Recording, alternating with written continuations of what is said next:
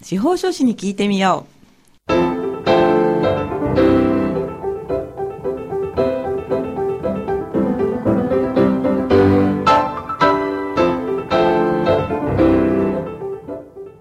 FM 大白をお聞きの皆さん、こんにちは。宮城県司法書士会がお送りする、あ、司法書士に聞いてみようの時間です。この番組は宮城県司法書士会に所属する会員司法書士の皆さんが月替わりで身近な法律の知識や手続きの注意点そして日頃の活動などを解説する30分のトーク番組です。放送は毎月第4木曜日のこの時間です。本日も番組パーソナリティの笹崎久美子がお話を伺います。さて今月はこちらの方にお越しいただきました。それでは自己紹介をお願いいたします。宮城県司法書士会企画広報委員の真野美佐子と申します。よろしくお願いします。よろしくお願いします。真野さんは2019年の秋にご出演いただいて確か給仕とかみな,、はい。みなし法人制度でしたっけ？はいね、お話ね伺ったんですよね、えー本日はどういったお話になりますか？はい本日は来たる2月28日日曜日にはい。宮城県司法書士会が日本赤十字社宮城県支部と共催で開催する無料ウェブセミナーについてご紹介します。無料ウェブセミナー。はい。どんなセミナーなんですか？はい。これはですね、えー、と司法書士からの30分の相続遺言書の作成に関する講座と、はい。あと日赤さんの方からははい。活動内容のご紹介、そして寄付の呼びかけはい。が内容です。あそうなんだ。なんか講師はどなたなんですか？あ講師は たまたま私真野が務めております。じゃあね今回タイミング良かったですよね。そうですね。本当たまたまなんですけれどそうなんですか、はい。あ狙っていらっしゃったとかあそういうことではないんですね。たまたまです。たまたまなんですね。はい。あのウェブセミナーやっぱりコロナの関係でウェブのセミナーになるということですよね。そうですね。感染拡大防止のためです、はい。感染拡大防止。主にどんな内容を扱うんですか？はい。えっとですね、はい。今まで相続のセミナーっていうと、ええ。よくあの争う族と書いて相続ですよ。トラブル防止のためには必要ですよっていうような、あ遺言書が必要ですよっていうような内容だったんですけれども、はい。今回はちょっとあの、まあ、日赤さんとのコラボということではい。視点を変えまして、はい。まあ、遺贈をあのフォーカスした内容になっています。遺贈どういった感じを書くんでしょうか、遺贈というのはですね、はい。まあ、遺産の遺残すという字ですね。あはい。に送ると書いて遺贈なんですけれども。遺贈えかなるほど、えーとはい。あのー自分が生きてるうちに、はい。自分の財産を誰かにあげるのをはい。贈与とか生前贈与って言いますよね。うん。はい。でそれに対して遺贈というのはあの遺言書に書いておくことによってはい自分の死後、はい自分の財産を、まあはい遺産からあげるということですねあ。自分の意思でっていうことですね。そうですねはい今回はその日赤さんとのコラボということなんですけれども、はい何かこう背景があったんですか？えーとですね、多分 実際にコラボを持ちかけたところからは知らないんですけれども、ええ多分災害救助の場面で、はいあの日赤さんが活動している時に、うんはいまあ、司法書士の方では身近な法律相談の巡回なんかを行ってまして、はい。そこで話が生まれたんだと思うんですよね。あなるほどうんなるほど、ほぼほぼそんな感じなんですね。そうだと思うんですけどね。うーんそうですか。でウェブセミナーということなんですけれども、これもう告知の方は出てますか？これまあ収録なんですけれども、今日あたりから何か出るようなお話ですよね。そうですね、えー、とまず1月25日発行のシルバーネットに掲載されているほか、はい。あと本日ですね28日発行の河北ウィークリーにも載っていますし、はい。えー司法書士会ウェブサイトにも,、えーもう今日の時点で載っているはずはですず、はずということですね。はいはい。はい。では、中身についてもう少し詳しく伺います。遺贈なんですけれども、はい、あのーそのやり方をお話しされるということですか？そうですねうん、まあ、遺贈だけをお話しするわけではないんですけれどもはい。遺言書がない場合にどんな問題が起こるのかっていうのをまずお話しして、はい。それでは遺言書を書くためにははい。どんなふうなこう方法があって実際どうしていけばいいのか注意点は何かっていうことをお伝えしてます。そうなんですねなんかとっても私、まあ、いろんなねあの会員の皆さんからお話を伺うと敷居が高いんだか低いんだか分かんなくなってきちゃうんですけれど、はい、遺言ってあのどのどの方かな？昔みたいに犬神家の一族でこう遺言を開けるみたいな場面があってなんかお金持ちしかできないんじゃないかとか思ってしまうんですけど、えー、どうやらそれは違うんですよね。あそうですね。実はあの、はい、家庭裁判所で、はい、あの遺産の分け方をめぐってトラブルになっているケースのうち、はい、7割ぐらいはですね、はい、5000万円以下の遺産をめぐる争いなんですね。そうなんだ。5000万円っていうと、まあ、普通にあの戸建ての家持ってて退職金もちょっと残ってれば、普通割と普通の方が行くんじゃないかと思うんです、そうか持ち家があってね、土地付きのね、えー、なので一部の富裕層の問題っていうわけではないんですよね。あそうなんだ、うん、じゃあ結構身近なところをご説明した後でえー、でその後その今日のテーマである遺贈に行くんですよね。そうですね。はい、うんまあ、トラブル防止っていうところにも触れつつ、はい。まあメインは、うん、そのまあ、なんでこう遺贈にフォーカスしたかっていうと、はい、やっぱ遺言書を書くなぜ書かないかっていうことの原因の一つに、はい、なんか遺書を書くみたいなちょっと後ろ向きなイメージがある。確かに、うん、うん、そういうイメージからこうアプローチするんじゃなくて、はい、あの誰かにこう社会に貢献するために書くみたいなちょっとそこを狙ってるんですねそれとてもいい着眼点だって今思いました。というのは今日最初からお話伺ってて進んで遺言書書きたい人っているかなって、ね、そうですよね、まあ、あの後々ね争いとかにならないためにあと自分の意思もきちんと反映するには必要なんですけれども、うん、そうすると高齢の人とかでもうちの母とかそういうの嫌だって言うんですよね。まだまだ頑張るからみたいに、あんまり考えたくない人多いから、うん、えどういう人が来るんだろうって実はちらっと思ったんですよ。そうですよね、うん、だけどそういう前向きなうん、こう好き自分の好きなね、うん、えー、まあ、遺産の使い方というアプローチだったら、うん、なんか希望があっていいですよね。そうなんですよ。やっぱり、うん、衣装みたいにこう高齢の人ほどなんか、はい、衣装書かせるつもりかみたいな気持ちが強くてそういうアプローチじゃやっぱダメなのでなんか社会に貢献したいという気持ちは結構高齢になるほど多いと思うんですね次世代に。何か残したいっていう。その気持ちをこう前向きに遺言書作成につなげていただけたらなという、はい、気持ちですね。あとてもいい曲があって おすごい素敵なアプローチだと私は思います。はい、それと日赤さんも少しそれについて何かお話しされるんですか？はいそうですね、まあ、日赤さんの活動資金っていうのは、はい、あの会費とか善意の寄付金で賄われている部分も大きいらしくて、はい、でやっぱりその皆さんからの依存の寄付があると大変そのありがたいということでして。ちょっとそういうあれも、そうですね。やっぱ活動するためにはお金がいるので。はい、はい、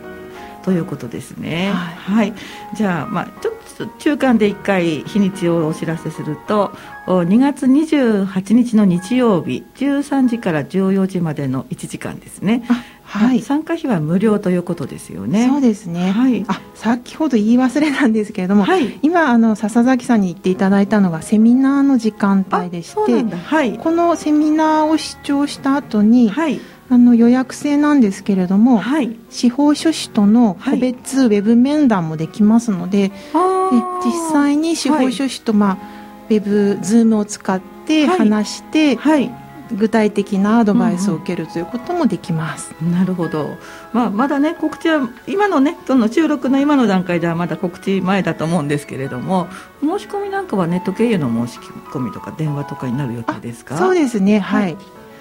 えー、っと申し込みはうんあ QR コードをつける予定なんですね。ね、チラシにね。作成中のチラシをね今日お持ちいただいてるんですけれども、はい。まあ、もちろん電話でもできると思うんですけれども。はい、はい、ということですね。はい。今の1時間のセミナーの中に司法書士会さんのお話とそれと日赤さんのお話が1時間でこう終わるような感じという、そうですね、うん、2つ合わせて1時間に収まるようになってってるはずなんですね。そうですよね、まだ蓋開けてないからわからないと思いますけど、はい、ちなみに人数の制限とかはありますか？今の段階では、はい、えーと、と450名定員ということになってますね。ただはっきり決まってってるのかはちょっとすいません。わからないです。そうですね。これからきっと詰めていくところだと思いますけれどもね、はい、ちなみに県外の方も大丈夫なんですかね？えっ、ー、とですね、はい、一応この東日本大震災被災地応援企画と銘打ってますので、あの宮城県内在住の方限定でございます。あなるほど。ウェブなんですけど、ウェブなんですけどね。はい、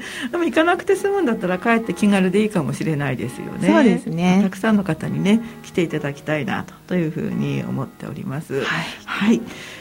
ではあちょうどこの辺でですね、まあ、一息ついて後半はその依存についてお話を伺いたいと思うんですけれどもここで、えー、真野さんのリクエスト曲をおかけしたいと思います。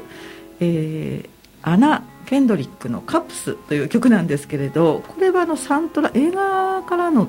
音楽ということですか？そうですね。これあの コメディというかミュージカルというか とっても面白い映画です。すいません。見てないからちょっと詳しくなくて。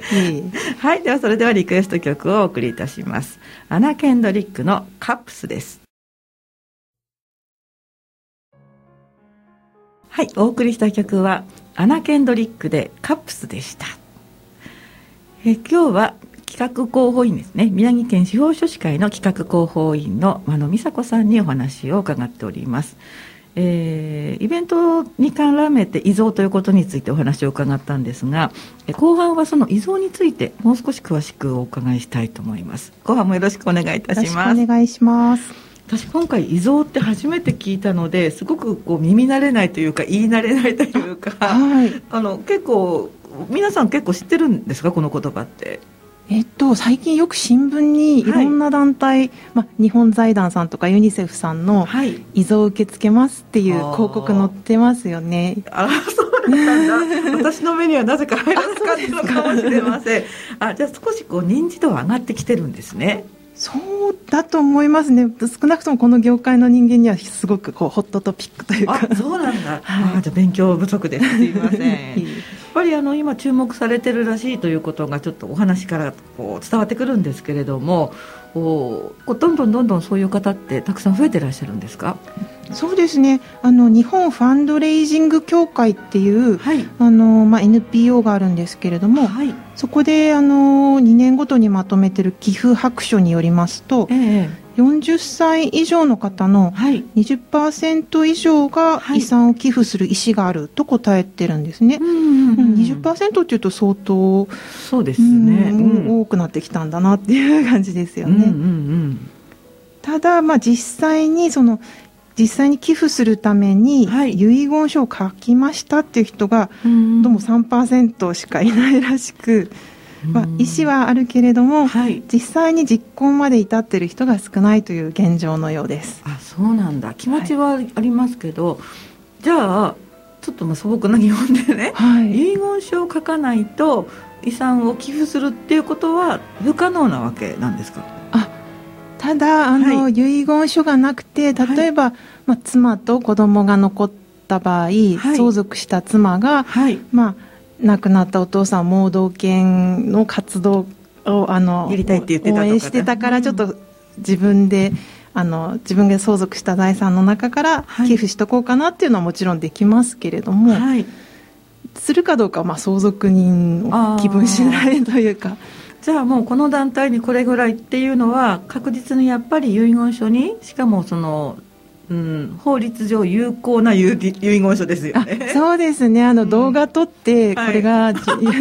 自分の遺言書だとかって YouTube にアップしてもそれダメで。あ、そう。でも私とかやりそうな気がそうですね。でも遺言書って決まってるので法律で、あとその決まった通りに書かないとダメなんですね。なるほど。そのためにもセミナーが大事っていうことですけどもね。そうですね。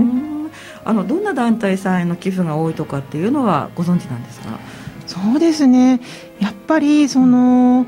大きい団体が多いんだと思うんですけれども、はい、まあ、ユニセフさんとか、はい、まあ、日赤さんとか、はい、まあ、日本財団とかですね。うん。まあ、ただあの自分が大事にしているものっていうのは本当人それぞれなので、はい、地球環境のために役立つような団体にあげたい人もいますし、はい、子どもの貧困問題に当てたい人もいますよね、はい、だ。から人それぞれ選んでいいんですよ。あそっか、はい、あれ？それで司法書士の方が関わるのは遺言書の作成の部分ですか？そうですね。あの司法書士としては、はい、遺言書作成の相談を受けることがよくありまして、はい、まあ、例えば親族関係がこうで、はい、資産の内容はこうでってお聞きすると、じゃあ起こりそうな問題はこれですよね。うん。で、まあ、遺言書の文案としてはこんな感じでどうでしょうかっていうアドバイスをして、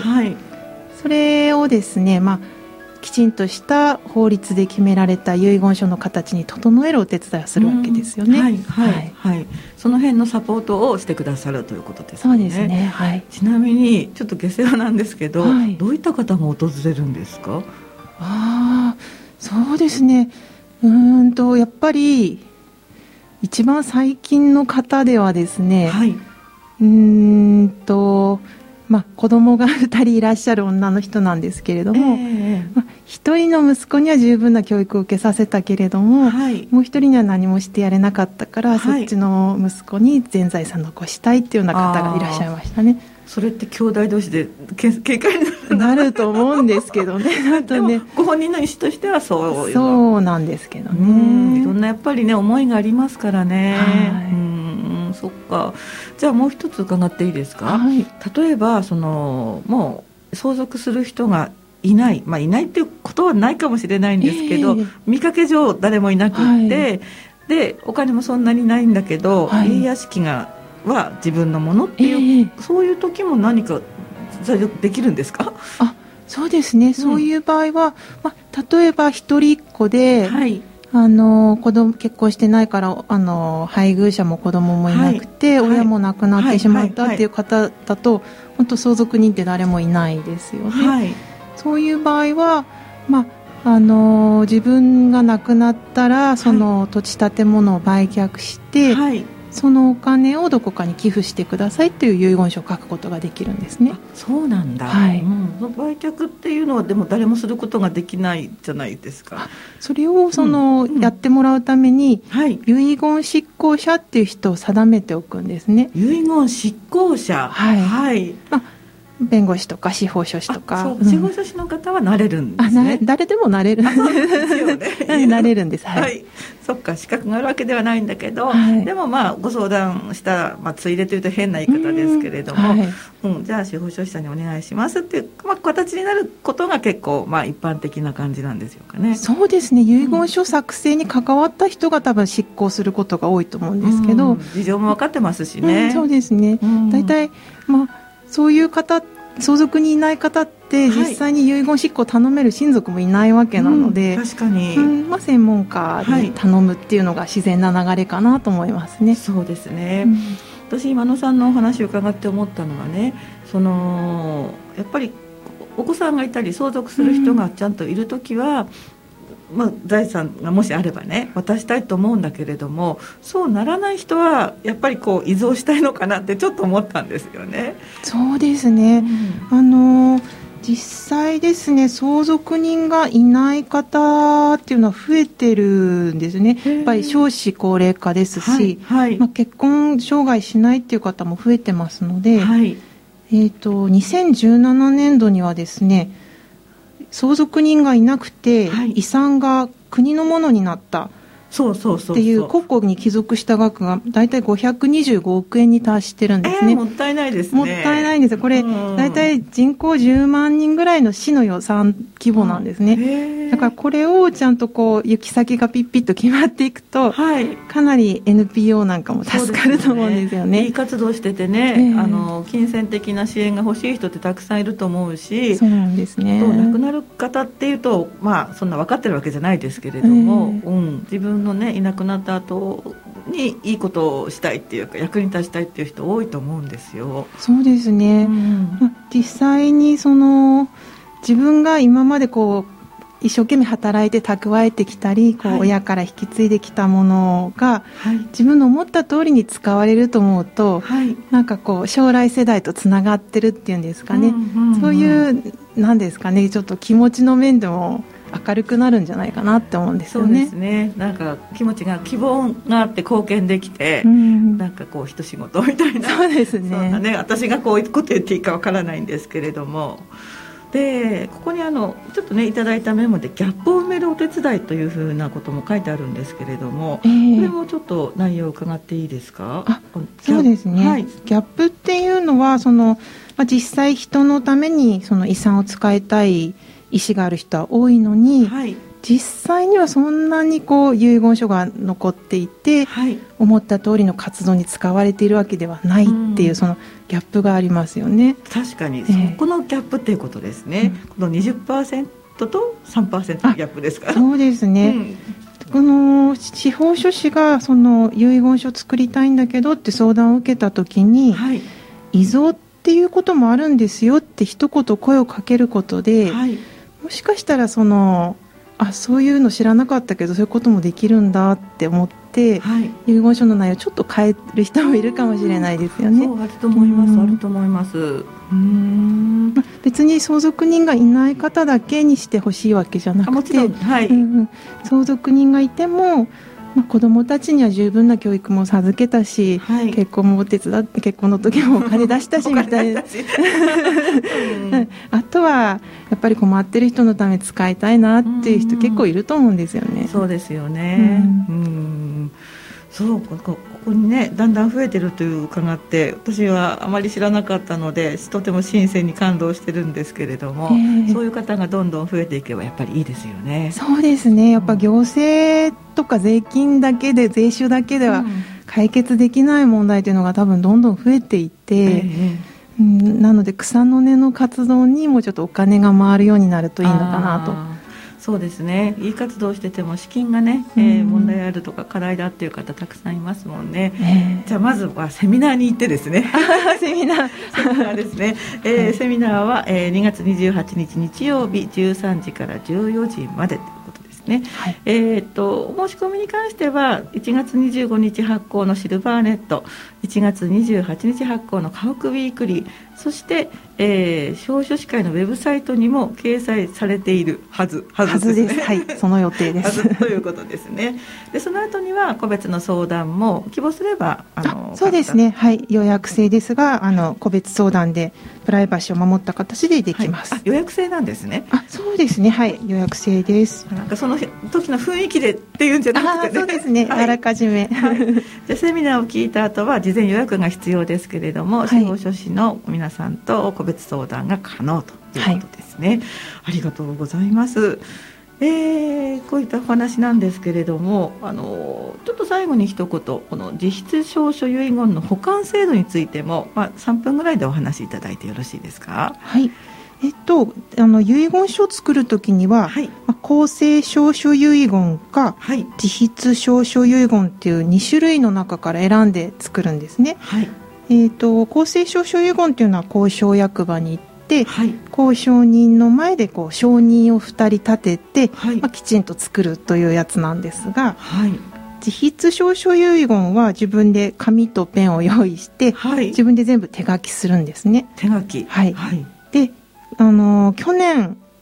まではですね、はい、自筆証書遺言を書いたら、はい、自分の責任で保管しとかないといけなかったんですけれどもそうするとやっぱり亡くなった時に発見されないとかそうですよ、ね、いつの間にか誰かが書き換えてたりとか、あまあそういうことがあったんですね。なるほど、うん、でまあ、去年法務局による保管制度ができまして、はい、書いた自筆証書遺言を法務局でちゃんと預かってくれるっていう制度ができたんです。それはすごいですね、はい、なるほど。法務局に保管しておきますと、ええ、まあ、改ざんとか紛失もないですし、うん、絶対安全な感じがしますね。はい、あとですねあの亡くなった後に見つけた人が家庭裁判所に持っていく、はい、兼任っていう手続きも必要ないんですね。なのでこのぜひおすすめする制度なんですけれども。そうですか、はい、あの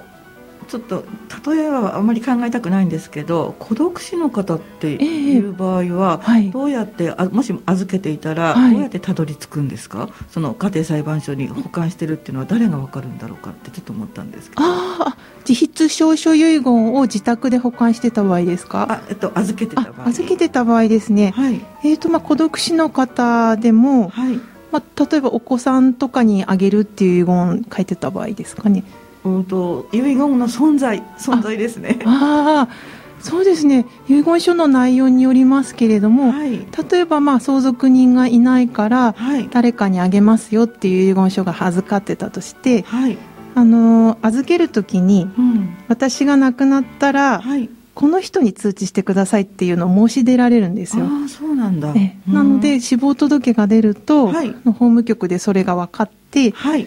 あらかじめ登録しといた人に通知してくれるっていう。ですか、はい、ちょっと安心しました。そうですよね。きちんとね法律的に手続き万全だったにもかかわらず、はい、そういうことをしてるっていうことをね誰も分からずに亡くなってしまったらかわいそうだなってちょっと思ったんですけれども。そうですよね、うん、そこはあのプッシュ通知っていうかもう そういう通知。そういう制度ができまして。今時ですね、はい、なんかプッシュっていうねね。はあよかった。今日はなんかいろいろすごく勉強になりました。ありがとうございます、うん、依存についてもそうなんですけれどもたくさんねやっぱりこう前向きなあこうあり方生き方っていうのを考えていただきたいなというふうに思いますよね。はい、うん、真野さんからは何か一言ありますか？えー、っとですね。はい。1月っていうのは遺言書書くのに結構いいシーズンなんですよ。そんなシーズンがあるんだ。なんでかっていうとやっぱり1月、まあ、年末年始を通して、はい、まあ、親族のことを考えたり、はい、あの今までを振り返って